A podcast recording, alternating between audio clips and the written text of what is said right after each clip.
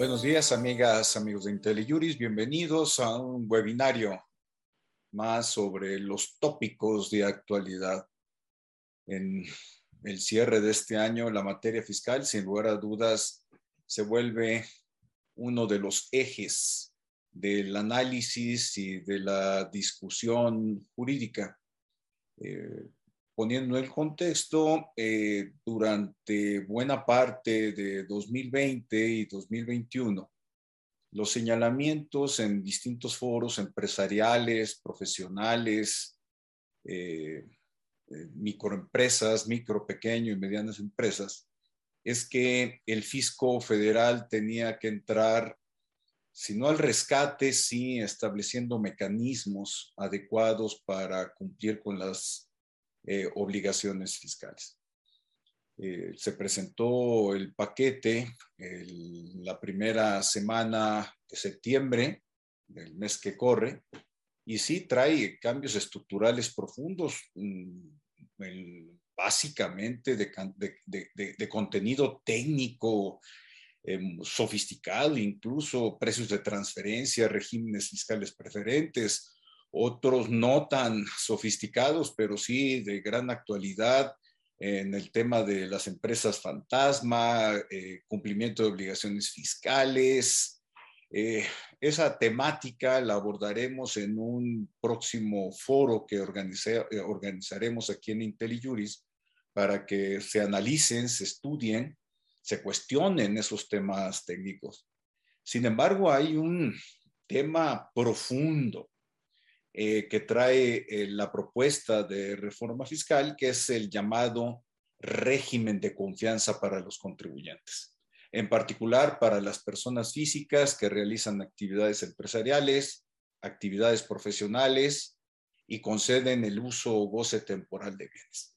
Es un paquete bastante interesante conforme a la estadística que se maneja en la exposición de motivos de la iniciativa de reformas eh, se señala que es un porcentaje que excede al 95% tributa en estos eh, tres regímenes. Es una propuesta eh, que yo he comentado intrépida, audaz más que nada. sin embargo, hay que analizarla, evaluarla trae unos beneficios que en la historia del derecho fiscal mexicano resultarían impensables hace un par de años. Pero qué mejor que tener a una de las grandes expertas del derecho tributario en México, eh, la licenciada Diana Bernal, ladrón de Guevara. Mm, no necesita presentación, pero yo sí lo hago. Eh, tiene una larga trayectoria en, la judicatura, eh, en la administración pública, como legisladora también, que fue cuando me, tocó entrar en contacto con, ella. Eh, en la Comisión de Hacienda, precisamente, Diana, y para mí lo más destacable hoy eh, Diana es eh, que se ha convertido, ha sido durante años un referente del derecho fiscal en México, pero en los últimos años se ha convertido en una ideóloga del sistema tributario. Entonces, Diana, estamos muy complacidos de tenerte hoy con nosotros eh, y de corazón te mando un abrazo.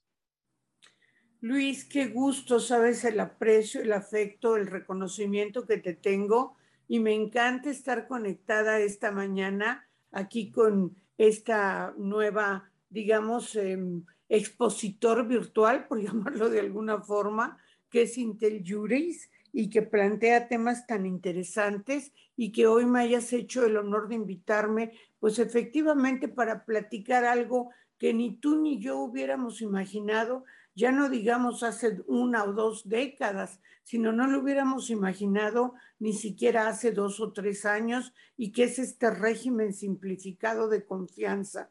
Realmente cuando presenta el secretario de Hacienda el paquete económico, como todos sabemos, el 8 de septiembre, tú lo sabrás, Luis, que a los fiscalistas pues nos entra la adrenalina y queremos luego, luego leerlo, ver qué trae, qué no trae.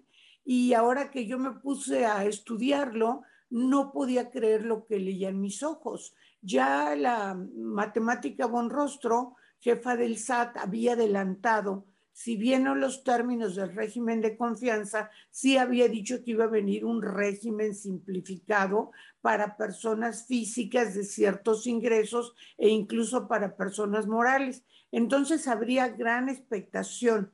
Cuando yo me puse a leer estos seis, siete artículos que se introducen para personas físicas y después hablaremos si gustas de personas morales, pues no podía creer lo que leían mis ojos.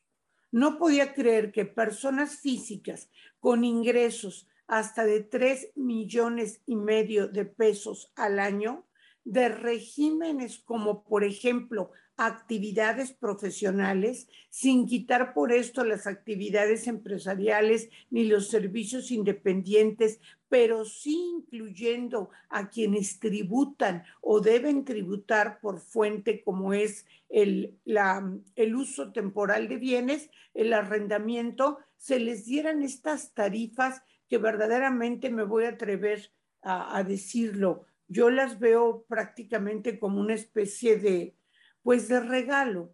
Yo sí creo que es un regalo de la administración pública el hacer este sacrificio, por lo menos en las tasas, para lograr que realmente los contribuyentes cubramos con nuestras obligaciones fiscales y que te salga más costoso estar en la informalidad que incorporarte a la formalidad.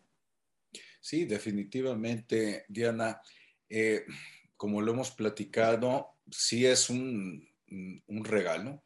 Eh, si estamos hablando de 3.5 millones de pesos al año, pues prácticamente son 300 mil mensuales de ingreso y además de ingreso en efectivo. Mm, ya pinta.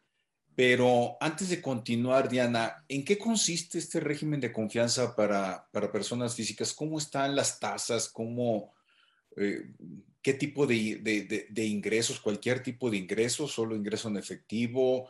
Mm, ¿Qué, nos puedes precisar sobre el mismo? Porque lo que yo sí percibo, Diana, es que hay desinformación sobre el tema. Sí, claro, hay mucha desinformación porque pues además, pues es nuestro deber divulgar, no es tan fácil ni tan accesible la ley fiscal para cualquiera, pero vamos a empezar por decir quiénes son los sujetos, en este caso personas físicas del régimen simplificado de confianza. Y lo, lo es cualquier persona física que ingrese, o sea, que facture hasta tres millones y medio de pesos al año. Como yo decía, pues todas aquellas personas que están dadas de alta en el título cuarto, capítulo segundo de la ley del impuesto sobre la renta, o sea, que realizan actividades empresariales o servicios personales independientes. Lo verdaderamente también novedoso del régimen, Luis, y que no lo incluía el RIF, se ha comparado mucho este régimen con el RIF, pero si quieres luego lo comentamos, yo creo que es muy distinto. Pero lo novedoso es que profesionales pues como lo seríamos, no en este caso, pero en general tú, yo, cualquier abogado o abogada y todos estos jóvenes que están egresando de las universidades y que pues están pensando en poner su consultoría, su despacho, sus actividades profesionales, van a poder tributar con este régimen simplificado de confianza. Y también todas las personas pues que arrienden muebles e inmuebles. Ahora, ¿por qué es tan inédita la propuesta? Porque establece unas tasas verdaderamente mínimas. Ahora sí que, perdón, baratitas, baratitas, como que ya no podrían haberse bajado más. Por ejemplo, las personas físicas que facturen ingresos, es facturación de ingresos con CFDI hasta 300 mil pesos mensuales, tendrán una tarifa mínima sin deducciones pero de 1%. O sea, ¿qué quiere decir que cubrirán tan solo 3 mil pesos? Si pasas a 600 mil pesos, la tarifa sube a 1.1, para un millón de pesos es 1.5, creo que ya en 2 millones es 2, es 2%, y si estás entre 2 millones y 3 millones de pesos de facturación al año, tu tarifa es tan solo, como lo comentabas, de 2.5. Esto significa que un sujeto, una persona que percibió 3 millones y medio o que percibirá más bien 3 millones y medio de pesos en el año que sigue 2022 de aprobarse este régimen, pagaría tan solo 87 mil 500. Yo conozco el caso de una persona muy cercana que el año pasado es profesional independiente y precisamente obtuvo 3 millones 490 mil pesos de facturación de ingresos de sus clientes y pagó, porque le gusta ser muy cumplido en sus impuestos, pagó 900 mil de impuestos. O sea que te puedes ir, según las deducciones, a una tarifa del 30 y la, tarifa que señala la ley es del 35% menos deducciones. Ahora dirán, bueno, pero esto cómo le da al, al SAT? Uno se esa crítica hace, ¿no? Esto no va a dar números de recaudación. Y otros dicen, ah, pero no puedo deducir nada. Y a mí me encantó cómo contestó Raquel Buenrostro, porque dijo que en realidad salía tablas que porque en la práctica los contribuyentes de estos regímenes eso le están pagando de tasa efectiva de impuesto.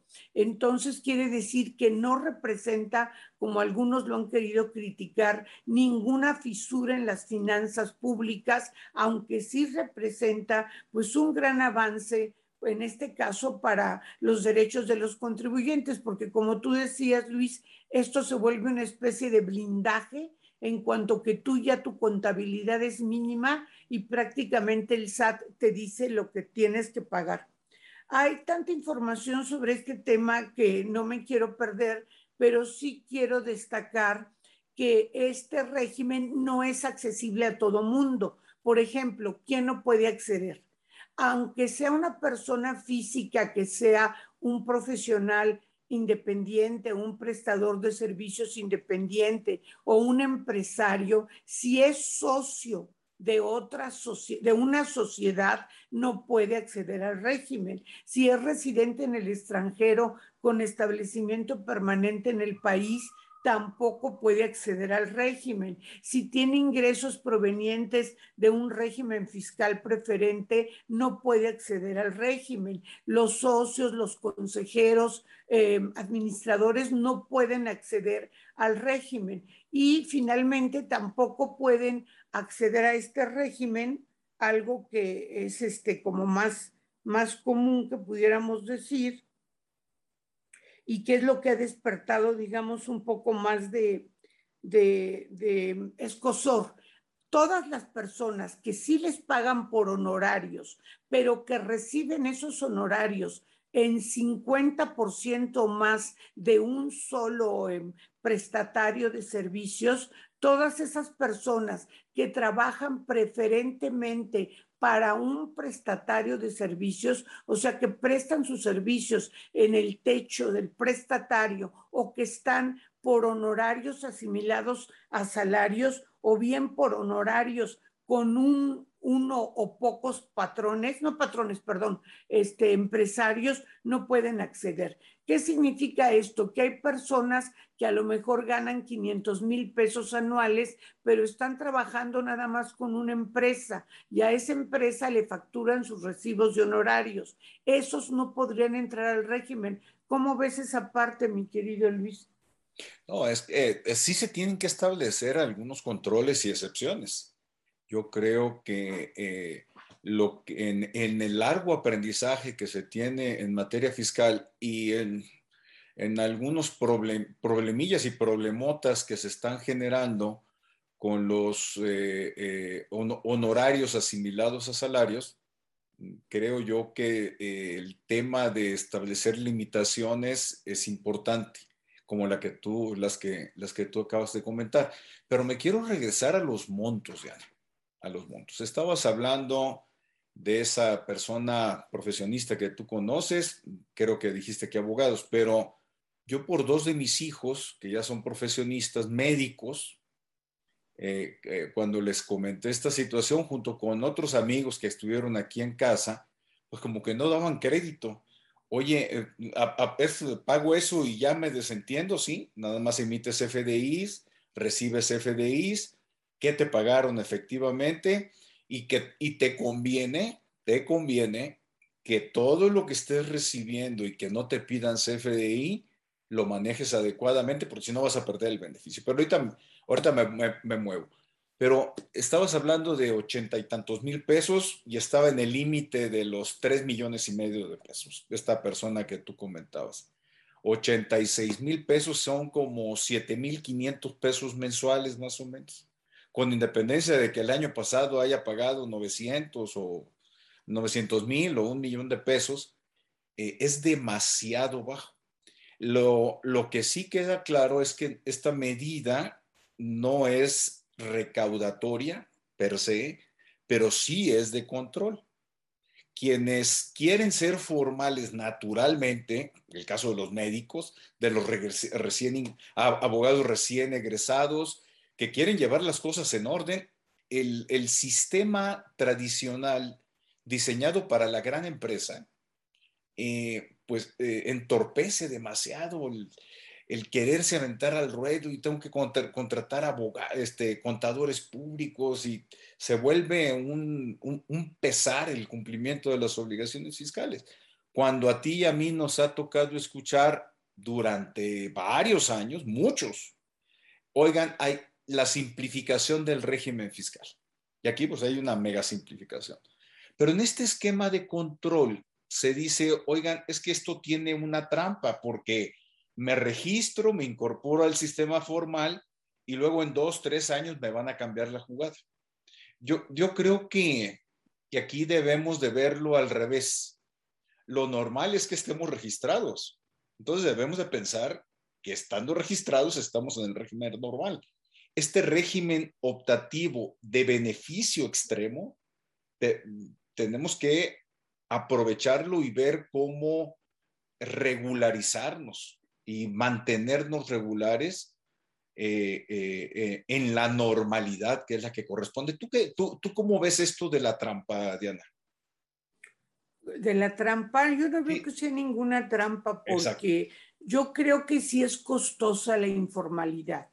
Digo, no nos metamos ahorita en un problema delincuencial, sino simplemente en gente que no se da de alta o no expide todos los FDIs que debe expedir. Yo creo que eso es costoso por dos motivos. Uno, la mayoría de los clientes cada vez le van a pedir cada vez más CFDIs o facturas. Eso es indiscutible. Si, por ejemplo, tenemos una joven egresada de la carrera de contabilidad, de la carrera de derecho, y empieza a hacer sus pinitos con sus primeras asesorías, es evidente que su cliente le va a pedir un comprobante fiscal digital por Internet. Ahora, si te, se trata de un pequeño o pequeña empresaria que también está haciendo bienes o servicios para diferentes clientes, pues es indiscutible que es muy importante que les otorgue el comprobante fiscal digital por Internet, si no totalmente quedas reducido a un escenario mucho más pequeño en el que puedas operar. Y otra cosa muy importante que tú ya apuntabas, yo ya tengo la seguridad de que estoy pagando mis impuestos, de que los pude pagar incluso sin ayuda contable, de que me bastó meterme a mi portal del SAT y ver cuál era la cantidad a pagar. Y eso me da la tranquilidad de que será muy improbable que si cumplo con eso, me hagan una revisión a fondo, porque en realidad como no estoy metiendo deducciones, eso me da una gran tranquilidad. Ahora, dicen muchos, no, es que el SAT no revisa a los pequeños. Este, me decía algún colega eso, me decía un colega muy apreciado, y le decía yo, me decía, nunca he conocido que se revise un pequeño. Le digo, a ver, el último año que yo fui procuradora, se emitieron casi un millón de cartas invitación por discrepancia con depósitos fiscales. Que como tú sabes, ¿qué significa esto? Pues que se trata de personas o que no están dadas de alta en el RFC o que sí están dadas de alta, pero los ingresos que declararon son muy superiores a los depósitos que percibieron en sus cuentas bancarias. En estos programas de invitaciones, de cumplimiento voluntario, es innumerable la cantidad de personas que llegaba a la Procuraduría porque le estaban observando depósitos anuales por 82 mil pesos pero no estaba inscrita en el Registro Federal de Contribuyentes. Entonces, también como tú sabes, Luis, en la reforma ya se establece que los bancos tendrán que declarar, ahora sí forzosamente, antes ser optativo, mensualmente todos los depósitos en efectivo mayores a 15 mil pesos, ya que sea que se sumen de una o varias cuentas de las personas físicas. Esto también va a representar un riesgo para el manejo del efectivo. Quitando todo eso, también debemos pensar, pues, que vivimos en una sociedad que debemos eh, propugnar por la ética, por los valores sociales, por la solidaridad social y qué mayor satisfacción que decir, pago mis impuestos, expido facturas a mis clientes, estoy tranquila con el fisco en cuanto que no me vayan a hacer una revisión fiscal y además contribuyo a mi colectividad y me sale muy barato contribuir. Ahora, ¿qué, qué pueda suceder en el futuro? Pues evidentemente en el futuro es factible que se incrementen, no sé en qué futuro, las tasas, pero nunca podemos vivir a nivel de lo que va a suceder en el futuro, ¿no? Es como si ahorita te dicen, oye, te invito a París, este, con todos los gastos pagados, es un viaje muy bonito, va a estar así. Y tú dices, ok, voy a ir, pero si el año que entra ya no me invitas, pues entonces mejor no voy. Pues digo, sería totalmente absurdo, ¿no?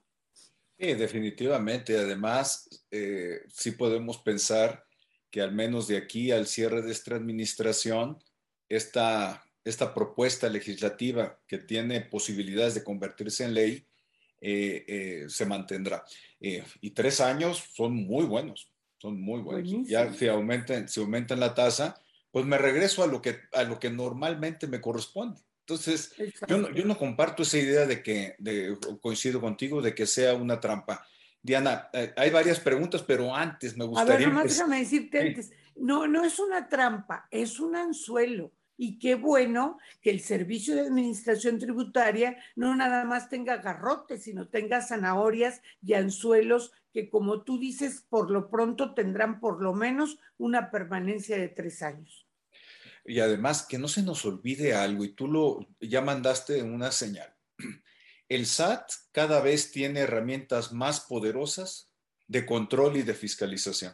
Aquí en esta plataforma, con un buen amigo en común, Fernando Martínez Cos, tuvimos un webinario que le llamamos el Big Brother Fiscal.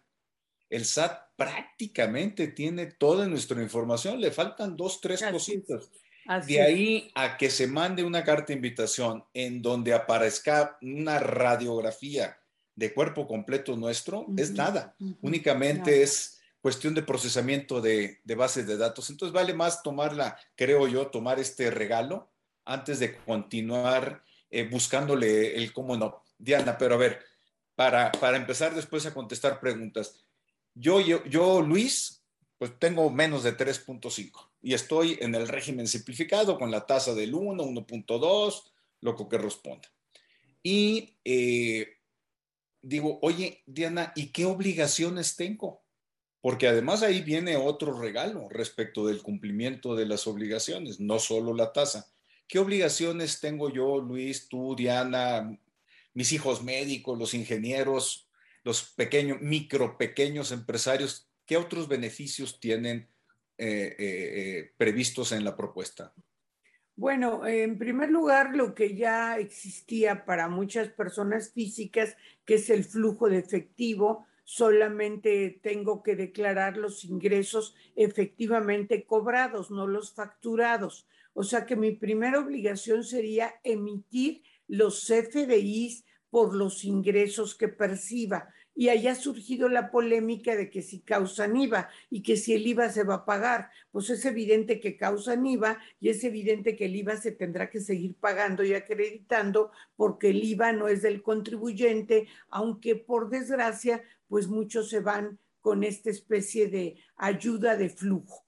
Otra muy importante que tú ya dijiste es tener CFDIs de todos mis gastos, aunque no los voy a poder deducir, pero si un joven profesional, una joven profesional gasta, qué sé yo, en gasolina, en papelería, en algún mobiliario de oficina, en una tablet, es muy importante que pida los CFDIs a sus proveedores de todos esos gastos. Otra cosa muy importante es que tiene que declarar mensual y anualmente, pero afortunadamente su declaración va a ser muy simple porque digo, ya muchos de nosotros lo sabemos, ¿no? Ya ahorita es fácil meternos a la plataforma, ver cuánto facturamos nosotros, cuánto nos facturaron nuestros proveedores y es mucho más fácil determinar el impuesto. Ahora pues será, con todo respeto lo digo, pero lo podrá hacer un niño de quinto año de, primaria que empieza a saber porcentajes,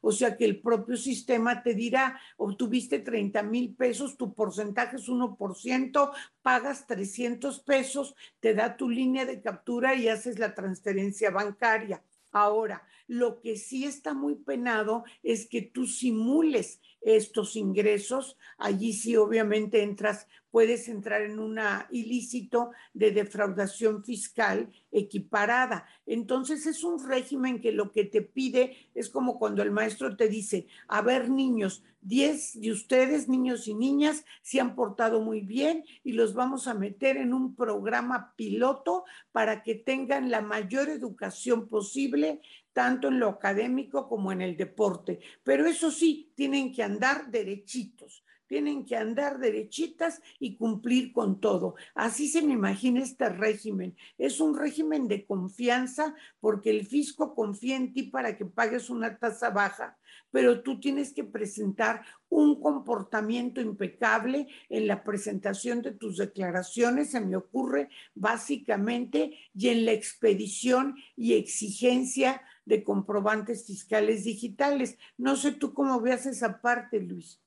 Oye, Diana, porque también, no, me parece a mí básico estar, estar en orden, nada más también eh, introducir una precisión que, que le hemos comentado tú y yo. Durante 2022, la presentación de declaraciones provisionales no será obligatoria. Podrás irte hasta una declaración anual de 2022 que se tendrá que presentar hasta abril de 2023. Además, en este régimen eh, de confianza no estamos obligados a llevar contabilidad. Es otro de eso es importantísimo, que me, faltó eso y efectivamente no había reparado en lo que me dices, en realidad no había reparado que existe entonces una disposición transitoria para que no haya declaraciones mensuales el próximo año. Yo no había reparado en eso porque solo me había ido al texto de la ley eh, que se está proponiendo, pero lo que es importantísimo es que ya no hay la obligación de llevar contabilidad y mucho menos de estarle enviando al SAT, ¿no? La contabilidad electrónica. Sí, y además el SAT te va a hacer una propuesta de, llenado, de prellenado de la declaración. Realmente, ya nada más das clic. Nada más das clic y, pagas, ¿no? das clic y sí, claro, eso sí, te dan tu línea de captura y ya haces tu transferencia. Sí. Oye, eh, Diana, a ver, han surgido aquí varias dudas y empieza la polémica como tiene que ser esto. Lo primero es, es un régimen de opción, no es un régimen obligatorio. Yo me acuerdo muy bien eh, hace ya algunos ayeres, cuando en relación con eh, un tema ya más sofisticado, por supuesto, el de la consolidación fiscal. La Suprema Corte de Justicia, cuando se hicieron ahí algunos planteamientos de inconstitucionalidad en, en la parte que se podía consolidar en las empresas, en los grupos de consolidación, la Suprema Corte de Justicia dijo, bueno, este es un régimen opcional y por lo tanto eh, no, no cabe sostener que existe un agravio del que puedas dolerte.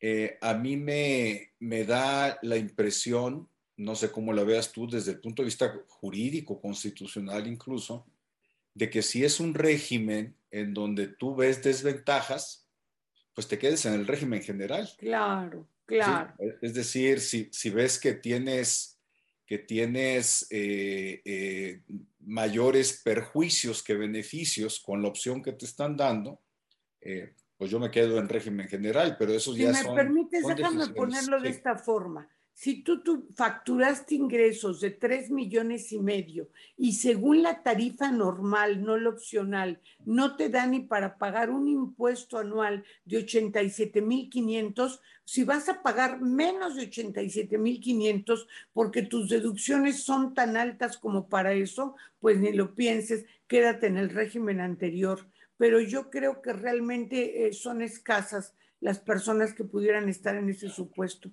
Porque fíjate, ahorita que estás diciendo, en el régimen de profesionistas, cuando nos ubicamos en causales de determinación presuntiva, se determina un porcentaje de utilidad del 50%, es decir, es. se determina que tienes una, una deducción, vamos a llamarle, voy a utilizar una expresión muy mala, pero una deducción autorizada sin comprobación del 50%. Para efectos de profesionistas ya es alto ese 50% si nos vamos a una tasa efectiva, lo cual con un 50% a una tasa del 35%, una tarifa, el, más, la más alta en la tarifa de personas físicas, pues la tasa efectiva es del 17.5 versus el 2.5. Eh, eso, eso por un lado. El, y luego surgen otros problemas técnicos, ciertamente. Yo sí coincido a ver cómo, cómo ves tú que mm, esta parte del régimen de confianza mm, se introdujo mm, con algunas fallas técnicas en técnica legislativa y tú que estuviste ahí. Por ejemplo, la más, la, más obvia, ¿no? Se incorpora a personas físicas que otorgan el uso o goce temporal de bienes en un capítulo de actividades empresariales. Me parece que ahí sí le faltó, le falta un poquito de acomodo. Le falta ver también temas de acreditamiento del IVA, si es que no llevo contabilidad, si tengo que tener los FDIs de gastos para efecto de hacer el acreditamiento en IVA, como que sí falta un poquito de explorar temas paralelos, el IEPS, para quienes causen el IEPS, temas paralelos a la reforma. Sin embargo, pues esto va a ser precisamente en estos foros lo que se hace es, eh, no es una ley dada, es una ley propuesta, una reforma propuesta. Faltará explorar y faltará avanzar en, las dudas que se tienen. Eh, ¿Tú cómo ves el, tema de mm, los, las consecuencias? Es decir, si yo incumplo me tengo que, salir. También hay un, hay, hay, en relación con varios comentarios, hay un artículo transitorio que dice lo siguiente, el saque que se va a tomar en cuenta el primero de abril de 2022 de 3.5 millones es el de 2019, los ingresos de 2019. Y aquellos también que se hayan dado de alta en, en 20 y 21. Digamos que ese es, ese es el panorama. En relación con todo esto, ¿tú cómo ves, eh, Diana? El yo si incumplo, me salgo y me voy a régimen general. Es, una, es, una consecuencia fuerte para quienes opten por este régimen de, de beneficio. Sí, pero hay algo muy bueno que dice la propuesta. A mí me parece correcto, pero la propuesta señala que incluso si te sales simplemente porque tienes mayores ingresos, si después vuelves a tener en un ejercicio ingresos que no superen esta cantidad, puedes volver al régimen. El régimen es muy versátil, Luis, porque también, por ejemplo, una persona física que tiene un empleo y en ese empleo gana 25 mil pesos mensuales, pero además tiene una actividad profesional o empresarial independiente, puede entrar al régimen de confianza, obviamente solo por los ingresos que deriven de la actividad empresarial o profesional y siempre y cuando sumados a sus salarios no excedan de los 3.5 millones de pesos. O sea, ahí se empieza a jugar el régimen, pero es muy flexible. Por ejemplo, yo soy asalariada, gano 30 mil pesos. Vamos a suponerme que me quitan como 6 mil pesos impuestos mensuales en salarios, pero además puedo tener una actividad profesional independiente y a lo mejor allí gano otros 30 mil pesos. Por esos 30 mil pesos nada más voy a pagar el 1%. Al final del ejercicio voy a acumular. Si excedo 3 millones y medio, eso me va a sacar del régimen. Pero si no los excedo, voy a tener dos tarifas, la tarifa de asalariado, porque esa va a ser la misma, y la tarifa del régimen de confianza, pero con una gran ventaja que por ser asalariado voy a poder tomar la deducción de 15% de mis ingresos acumulables para deducciones personales, porque yo creo que una de las cosas que no es atractiva, pero es explicable del régimen de confianza es que no va a haber deducciones personales. O sea, allí sí el contribuyente se va a olvidar de los gastos médicos, de los gastos hospitalarios, en su caso que haya tenido alguna situación de este tipo, de los gastos funerarios, de los intereses hipotecarios, todo eso ya no lo va a poder deducir. Entonces, si yo soy asalariada, por la parte correspondiente a mis ingresos por salarios, sí lo voy a poder deducir. Pero mientras no haya mala fe del contribuyente, mientras no haya simulación, perdón, porque hay colegas que ya están diciendo que va a haber mucha simulación, que el régimen es malo porque se va a simular, lo cual se me hace verdaderamente penoso que alguien alegue eso, ¿no? O si esta norma es buena, ah, pero ¿qué tal si muchos realizan simulaciones para entrar en ella? Pues estamos partiendo obviamente de un postulado que en una sociedad con mínimo funcionamiento o funcionalidad no debe darse. Entonces yo creo que el régimen es muy versátil, que si te sale simplemente porque tus ingresos fueron superiores, puedes después volver a ingresar y me parece que en este aspecto pues es positivo y hay que tomar en cuenta esto de las deducciones personales, que las deducciones personales no sé tú qué opines, pero obviamente si estás en régimen de confianza, no nada más son las deducciones de tu actividad las que no vas a poder realizar, no vas a poder realizar anualmente ninguna deducción personal. Sí, eh, ya, empezó la, ya empezó la, polémica. Es evidente, eh, el otro día también participé en, el, análisis del tema y se hacía una reflexión, oye, es que si voy a pagar, aunque la tasa sea muy baja, del 1% y la máxima del 2.5%, dependiendo de los ingresos en régimen de confianza, pues el régimen en sí mismo es inconstitucional porque no me permite tomar deducciones. Mm, yo comentaba... Sí, pero, pero es una opción. Es una opción, claro. Es que es opción. Lo estamos viendo como obligación. Y, y, si yo quiero tomar las deducciones, si me duelo de mis deducciones personales que no están incluidas en este régimen de confianza, pues me quedo en el régimen general. Me quedo en el régimen general. Oye, Diana, a ver, hay, algunos temas que están surgiendo que ya, ya prendió la mecha, como se dice coloquialmente en el chat, y yo sé que tú eres eh, eh, de las que te gusta eh, entrarle a los temas álgidos y donde hay polémica, bueno, ni se diga, como legisladora me tocó verte y en Prodecon, no dejabas tema vivo. el régimen del RIF, de los RIF, ese régimen desaparece, definitivamente es eliminado, se les da en un artículo transitorio seis meses para hacer los ajustes, los cambios, que te cambies al régimen si, optas por él, al régimen, al régimen de confianza y si no, pues te vas al régimen general. En, ese, en la desaparición del RIF, desde mi punto de vista, no sirvió. Fue uno de esos experimentos más. Le llamo experimento por el resultado, no por la propuesta inicial que se veía interesante.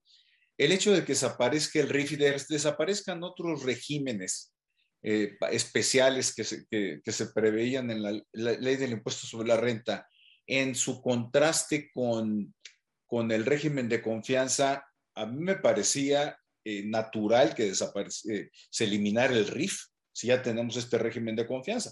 Ahora, unos de los que estaban en RIF, pues ya no caben, ya no van a poder continuar, se tienen que ir a régimen general, que es en donde tendrían que estar conforme las nuevas bases. ¿Tú qué has reflexionado sobre este tema, Diana?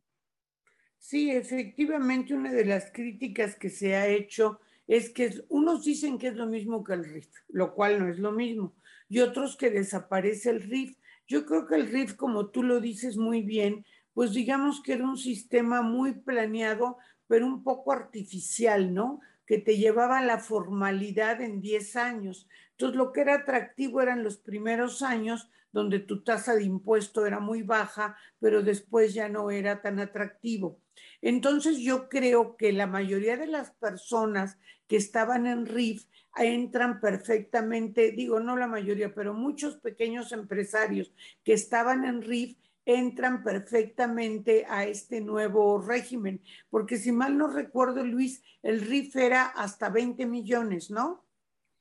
Eh, no recuerdo la cantidad exactamente. Bueno, pero lo que estaba, estaba lloviendo es que no hay problema, porque hay dos, hay dos regímenes simplificados de confianza. El primero es el que estamos platicando tú y yo de personas físicas, donde allí sí los ingresos están topados a 3.5 millones, pero tenemos el régimen simplificado de confianza de personas morales, donde allí no hay tasas mínimas, pero yo sí creo que es una muy buena noticia para todas aquellas empresas que facturan hasta 35 millones de pesos al año y que según datos del paquete económico y del propio INEGI son 96% de los contribuyentes personas morales solo facturan hasta 35 millones de pesos. Estas sociedades todas incluyendo las empresariales, se van a flujo de efectivo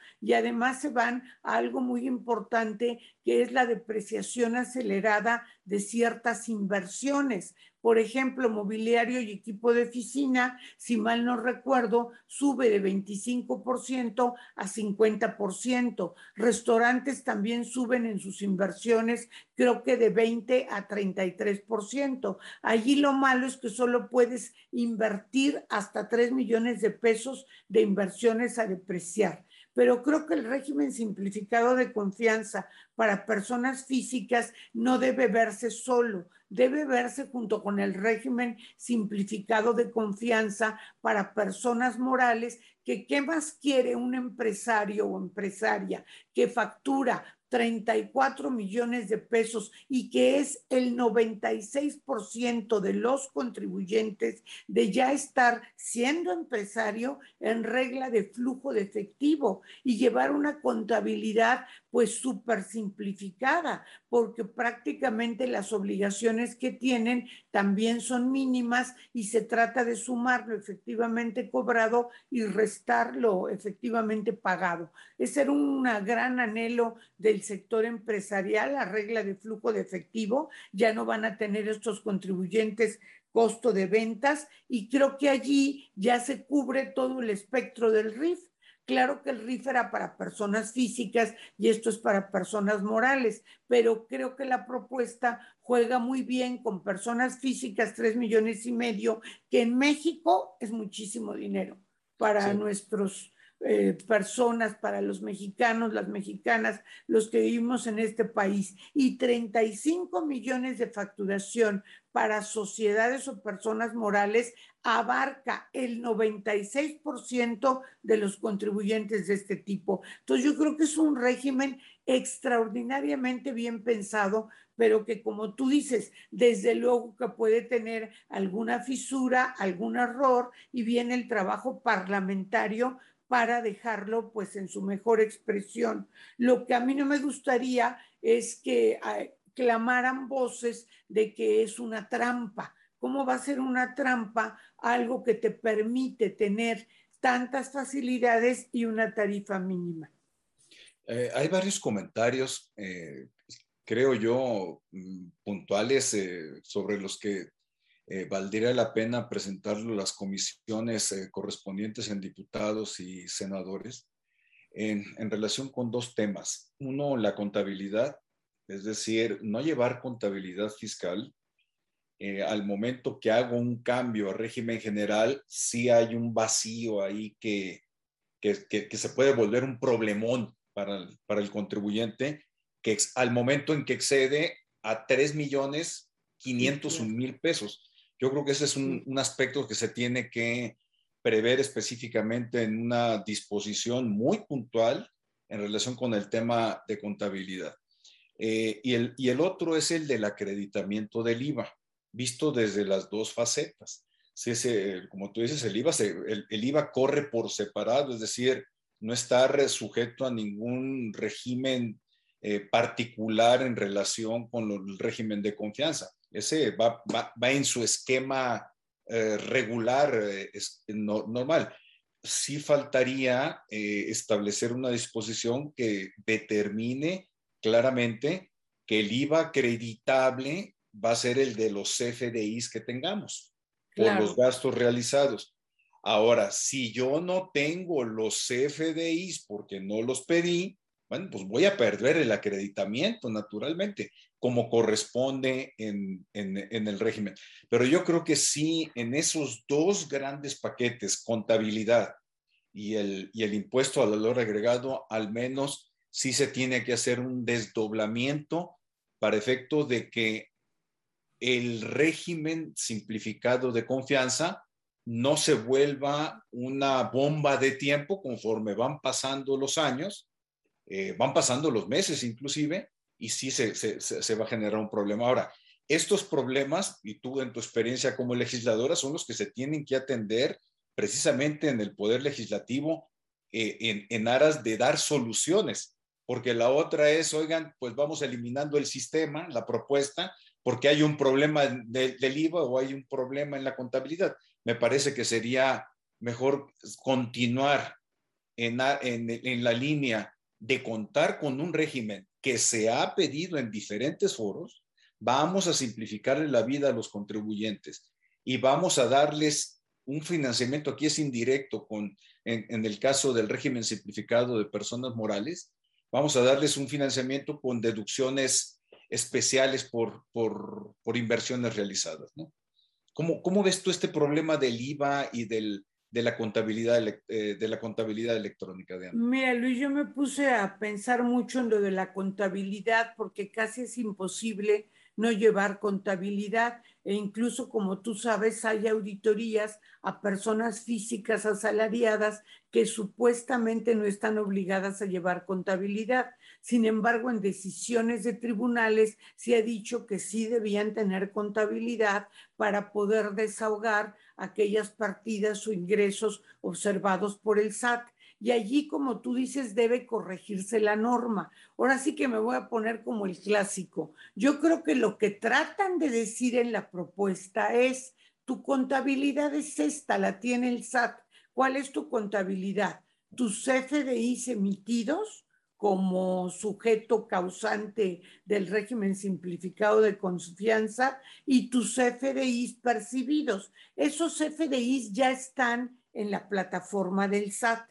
Entonces, al estar en la plataforma del SAT, yo me imagino que el propio sistema te va a decir, pues de ISR debes 1%, o sea, pongamos 3 mil pesos, pero de IVA, este es tu saldo a pagar, porque eso lo determina automáticamente el propio SAT con los FDIs expedidos y los FDIs emitidos perdón, recibidos. Yo sé que eso no es tan simple, que van a decir, ah, no, pero es que si, si no me pagaron el CFDI, si todavía apenas me van a pagar el próximo mes, pero yo creo que en realidad allí te estás yendo simplemente a la regla de lo que emites. Ahora, eso no quita que el contribuyente debiera llevar su propia contabilidad elemental, pero creo que la contabilidad electrónica está dada por los FDIs, porque el régimen es tan sencillo como tanto cobraste, tanto facturaste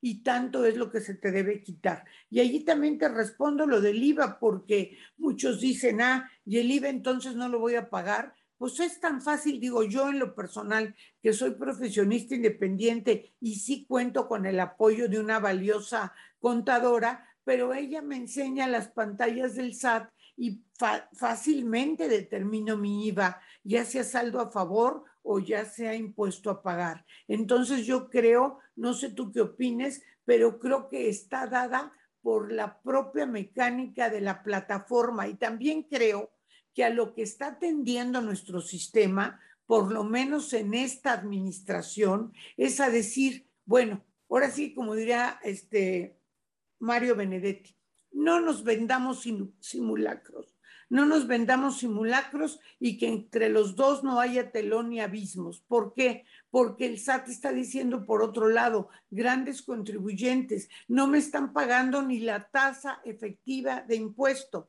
y les está haciendo también programas de cartas invitación, programas de vigilancia profunda para preguntarles por qué no pagaron la tasa efectiva. Creo que incluso hay una tendencia internacional a simplificar la tributación y tener impuestos mínimos. El impuesto mínimo global funciona de otra forma, pero, por ejemplo, en Estados Unidos, el presidente Biden sí está proponiendo un impuesto nacional mínimo de 15% sobre utilidad contable. Y resumiendo, lo que dijo la jefa del SAT es, páguenme aunque sea de este 1 a 2.5%, porque en conjunto ustedes, 10 millones 200 mil contribuyentes en estos regímenes, es lo que ya me están pagando. Entonces me simplifico yo la vida, se la simplifico a ustedes e igual logro mayor recaudación porque más personas se acercan a tributar de esta manera.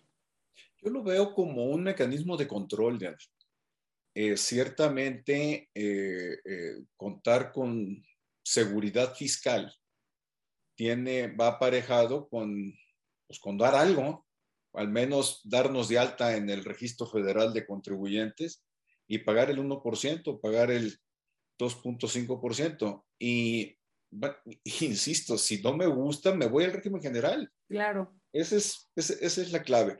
Sí, tiene muchos problemas todavía, como el que comentaba de, de la contabilidad, el tema del IVA es muy, muy relevante, el tema de la PTU también destaca, pero mm, eh, me regreso a un comentario previo.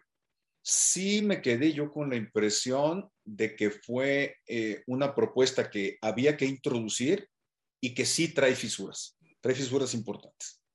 De hecho, en, algunos, en algunos de los textos y la redacción, por ejemplo, el, de las, eh, el del régimen simplificado de confianza de las eh, personas morales, a mí me da idea de que se tuvo que haber abierto como una sección especial en título 2, no mandarlo a un, título allá. Claro eh, eh, ha perdido al, final de, al final de la ley del impuesto sobre la renta. y también sí. se echa de menos algunos aspectos de técnica legislativa y también que está descontextualizado de todo el paquete. Como que alguien trabajó, esa, esa impresión me da, alguien trabajó por separada la iniciativa y dijo, oiga, el secretario les dijo, tiene que ir ahora. Y lo metieron. Pero bueno, yo, yo confío en que todas estas inquietudes, dudas, cuestionamientos, críticas tengan que transitar en el texto legal, en el texto legal, porque mm, si se deja en manos, como, como, como se hace en la iniciativa, que toda la regulación se va a complementar por el SAT, yo creo que ahí sí hay una situación que tenemos que evitar.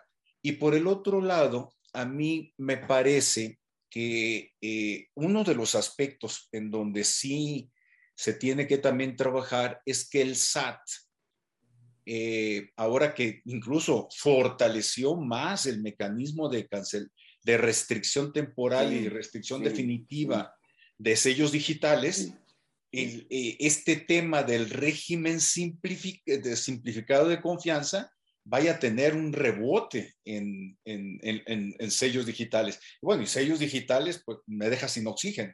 Si hay una restricción temporal, una restricción definitiva. Yo creo que también todo ese cruce que se tiene en diversos tópicos sería importante. Diana, desafortunadamente el, el, tiempo se nos, se nos está yendo, la polémica, la polémica sigue, está encendido aquí el, el, el, el, tema. Rescato ya quedó muy arriba aquí en el chat, pero sí me llamó la atención. Por eso no doy el nombre, porque ya no, no, no siempre cualquier comentario hago señalamiento el nombre. Dice, oigan, entonces eh, los, los colegios de contadores no están participando, los contadores públicos nos estamos quedando en descubierto. Estoy parafraseando lo que dijo esta contadora. Eh, ya los contadores, los contadoras no vamos a ser necesarios para este tipo de contribuyentes, ya nos vamos a quedar sin chamba, también lo estoy parafraseando. ¿Cómo ves este, esta idea, Diana? Pues yo creo que es una preocupación válida, Luis, desde el momento en que el propio paquete te está vendiendo que ya no vas a necesitar a un experto, a una experta en contabilidad para llenar tus declaraciones. Yo creo que la contabilidad sigue siendo muy importante y creo, por lo mismo que tú has dicho, yo en mi caso particular si logro entrar al régimen de confianza, porque así me corresponda, yo seguiría con mi contadora, porque sea como sea, como tú ya lo comentabas, y se tiene que perfeccionar. Tú tienes que llevar una contabilidad hasta si eres persona física salariada, porque el SAT ya no está distinguiendo en el momento de hacerte una auditoría. Además, creo que hay otras áreas de oportunidad para los contadores, como ya ves que ahora están queriendo otra vez bajar la obligación de dictaminar eh, los estados financieros a grandes contribuyentes que generen algo así como 87 millones de pesos anuales. 870 millones. Sí, 870. 870 millones, perdón. Yo creo que coincido contigo. A ver, mi padre fue contador público. Yo tengo tres hermanas que son contadores públicos, contadoras públicas. Yo creo que el trabajo de los contadores, contadoras, no solo es fiscal, pero aunque fuera fiscal en el régimen simplificado de confianza, me parece que el trabajo de los contadores, de las contadoras, es clave, es fundamental. Es clave. Eh, no, digo, habrá cierto perfil de microempresa que, que puede decir, oye, pues ya para efectos fiscales no, para efectos fiscales. Sí, pero bueno. Porque, además, Luis, perdóname que interrumpa, pero por ejemplo, hay personas físicas que tienen trabajadores, trabajadoras, y allí tienes que llevar toda la contabilidad para efecto de retenciones de salarios, pago de aportaciones de seguridad social, simplemente. Sí, claro. Y bueno, y otros, y otros, y otros cálculos, la PTU, la determinación de la PTU, eh, la rendición de cuentas a los socios, Claro. Eh, eh, digo, a mis aliados estratégicos, este, como persona física, por supuesto, o en el régimen simplificado de personas morales, ¿no? Yo veo muy difícil en, personas morales en régimen simplificado de confianza, pues yo veo imposible, de hecho, ese no, no, no, no, no transita esa posibilidad de no tener no, allí no transita. contadores públicos. Tampoco veo a, mis hijos médicos eh, enredados con con su no contabilidad, ¿verdad? Claro, Perdón que lo personalice, pero es lo que tengo más inmediato en casa eh, eh, eh, en, esta materia. algunos comentarios de cierre, Diana, que dice Rolando Álvarez, por ejemplo, la contabilidad es indispensable para defendernos de revisiones y auditorías, hasta para la prevención, es, es fiscal, eh, es fundamental. Juan Pablo Mesa Castro, la contabilidad no es una obligación fiscal. Hay un punto aquí muy importante. Es una obligación del Código de Comercio. Eh, Carlos Antonio García Soto, la función del contador sigue siendo necesaria. Eh, a manera de cierre, Diana, ¿qué podríamos comentar en adición a esto? De, ¿Alguna idea, algún comentario que tengas? Pues yo la verdad quiero decir que para mí, en mi experiencia fiscal y desde luego con sus eh, áreas de oportunidad para mejorarlo en el Parlamento, en el Congreso de la Unión, yo sí creo que son excelentes noticias para los mexicanos y mexicanas que están trabajando y que no obtienen mayores ingresos a estos que ya son bastante elevados. Yo creo que es una propuesta amable que hay que hacerle algunas adecuaciones, estoy de acuerdo, pero hace mucho que yo no veía, y como tú dices, fui diputada de 2003 a 2006, desde entonces reviso con mucho cuidado los paquetes económicos, hace mucho que no veía una propuesta así.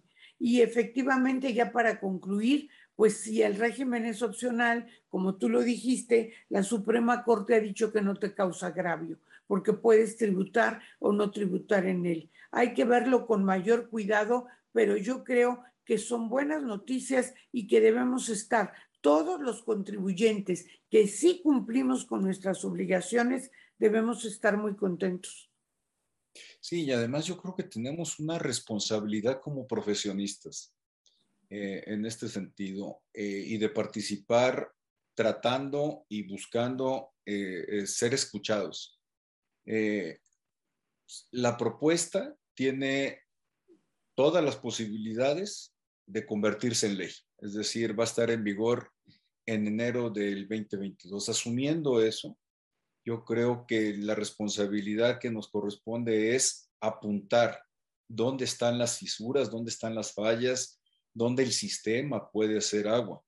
Porque eh, si, si pensamos en lo que nuestro país necesita y haciendo de lado eh, la afirmación de si es recaudatoria o no recaudatoria o se va a perder recaudación, dejando de lado eso, porque digamos que si hay una propuesta así de eh, audaz por parte de la Secretaría de Hacienda eh, en la iniciativa que, materializó el presidente de la República, es porque eh, sí hay una necesidad en México de contar con una base mayor de contribuyentes, claro. en donde exista un eh, mejor control de la base tributaria eh, y que eh, esto como medida de control, pues de, inicio, tiene muchos problemas el sistema fiscal mexicano, muchos.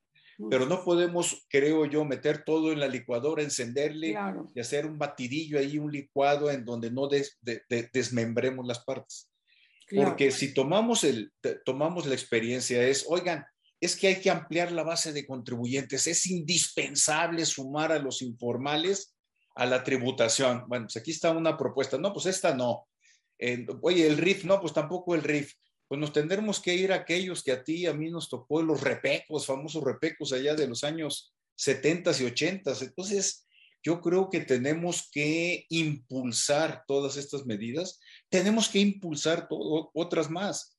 Digo, el tema de, los sellos digitales realmente es un tema, pero no lo podemos meter a este batidillo. Yo creo que nos tenemos que ir por partes. Ahora, si la recaudación cae por motivo de este efecto, bueno, es un problemón el que va a tener Hacienda. Yo no veo cómo cómo, cómo pueda caer en los cálculos que, que, está realizando la Secretaría de Hacienda, eh, pero además considerando otra cosa, el, el, volumen de la tributación, de la recaudación federal, está en grandes contribuyentes, no está en esta cancha. Entonces yo creo que es otro de los aspectos que hay que considerar. Diana, se levantó polémica, te vamos a mandar el, el chat para que veas cómo está, te mandan saludar con mucho cariño grandes amigos, Virginia Ríos, eh, al, Alejandro Calderón tiene una participación destacada, María Guadalupe Carreras, híjole, pues son muchos, tuvimos una audiencia bastante grande, eh, perdón por no dar atención a todas las dudas, inquietudes, hubiera sido bien un foro más amplio, pero bueno, esto nada más como para quienes somos beisboleros, fue nada más calentar el brazo para lo que será el próximo evento que tendremos en su momento, se los daremos a conocer aquí en IntelliJuris, un foro sobre las reformas fiscales. Diana, muy agradecido con tu, agradecido con tu tiempo, con tu generosidad, con tu ánimo para participar prontamente en, en este, en, en este webinario. A la distancia te mando un gran abrazo y todo mi cariño con gran respeto como siempre. Yo soy la agradecida, Luis. Gracias también a todos los que nos escucharon. Un gran abrazo y que tengan todos un muy feliz lunes. Y buena semana. Hasta pronto, Diana. Gracias a todos. Nos vemos pronto aquí en IntelliJuris.